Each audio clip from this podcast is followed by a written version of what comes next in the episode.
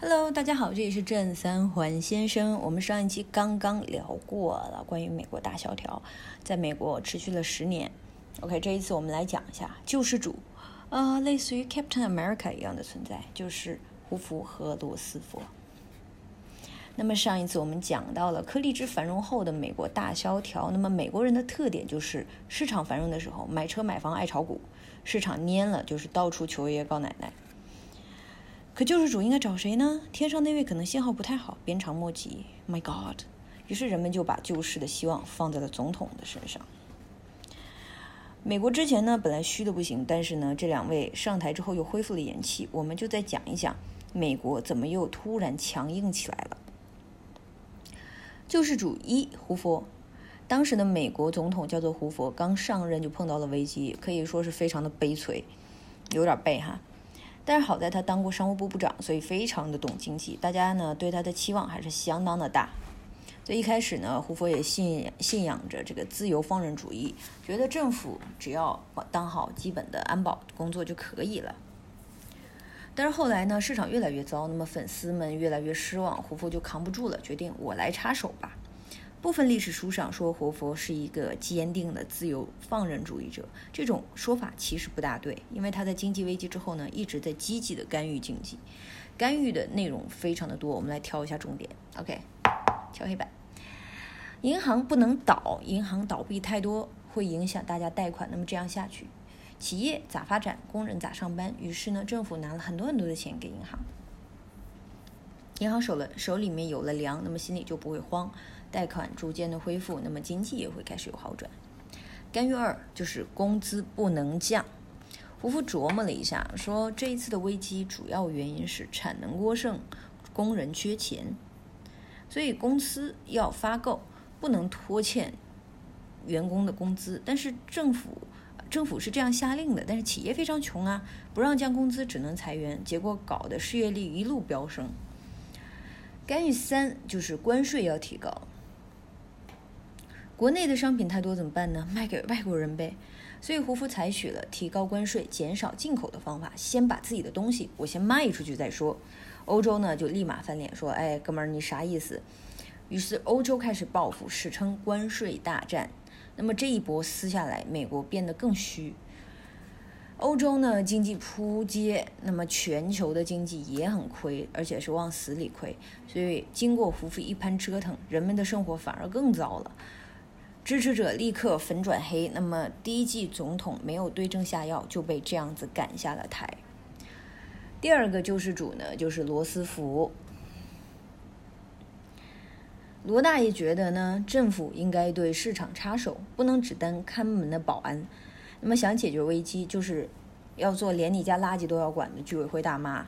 那么这套主义呢，其实是凯恩斯主义，当然里面的内容还有很多，这里简单的理解一下。既然胡佛搞砸了，那这一套还好使吗？我们来看一下罗斯福是怎么做的。他的举措呢，一整顿金融业，银行是经济恢复正常的关键，所以罗斯福也借钱给银行，然后恢复贷款，让大家对银行有了更多的信心。但是呢，就有一个问题了，政府一直给钱，哪来这么多的钱呢？就都是借钱，但内涵不一样。因为罗斯福放了一个大招，就是叫废除金本位。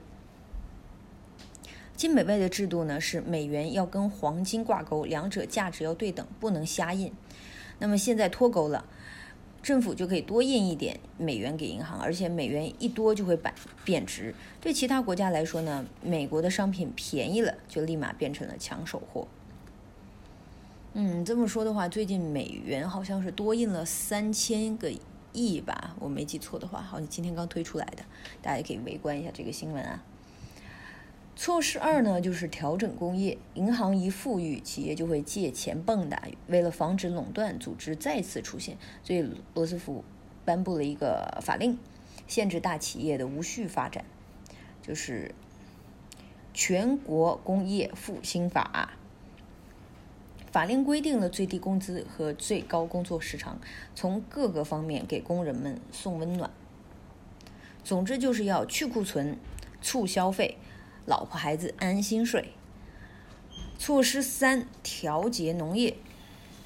当时的农产品过多，多到牛奶都要倒掉，那怎么办呢？那我们来减产吧。当时政府发布了农业调整法，让农民少生产，农产品供应稳定了，价格就能稳住。那么亏的钱，政府就会补贴，这样大家都会好受一些。还有措施四，就是加强民生，失业的问题怎么解决？罗斯福呢想了一个办法，叫以工代赈，就是政府搞基建、搞招工，然后给工人们发工资，这样既不增加产能，又创造了就业岗位，一举两得。那么中国最近也在干这个事儿。总之呢，罗斯福这一招放出去之后，反响非常不错。那这就是历史上我们常提的一个叫罗斯福新政。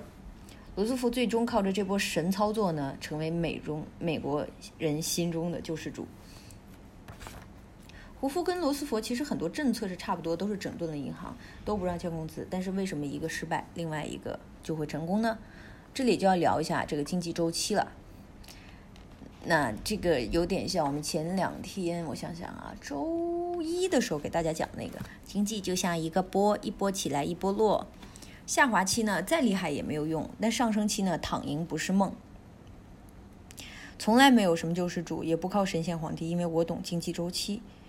嗯，我想想啊，前两天，OK，我朋友跟我说，呃，其实有一些方法呢是可以躺着赚钱的，就是你只要知道的这个周期，整个大的市场想要发展哪一些板块，然后你顺势而为去做，那么相对来说呢，你赚钱就会容易很多。嗯，很多东西我没有他那么了解了，但是听起来有一种迷之，就是觉得啊，すごい的感觉。 在此时的美国呢，它没有完全走出危机，还需要一剂猛药，就是世界大战。美国挑起关税战呢，欧洲穷到要吃土。那么这个时候，欧洲谁都可以穷，但是只有一个国家是不可以穷的。那么一战时候赔了一个精光，这个时候又出了危机。那么这个国家就是德国。德国人穷疯了，就爱乱咬，于是呢，就开始了第二次世界大战。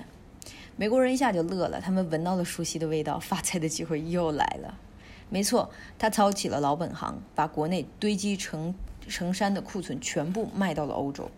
美国不但把过剩的商品彻底的消耗干净，而且还大赚了一笔，重新走入国生高峰，还顺手影响了世界的格局。美国栽了一跤又爬起来。如果我们要总结一句话，就是他的成功经验的话，可能是这一句。没有卖不出的产品，是你没有卖对人。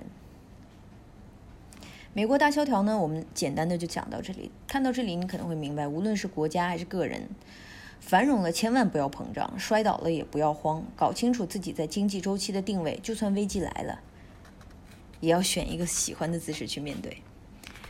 OK，最近的一期这这一波内容呢，全部都是我最近在看的一些书啊的一些总结。所以如果大家感兴趣的话，还是那句话，去看我们 APP，我会把一些啊我觉得好玩的，但是不方便就是长篇大论的一些小东西写到里面去。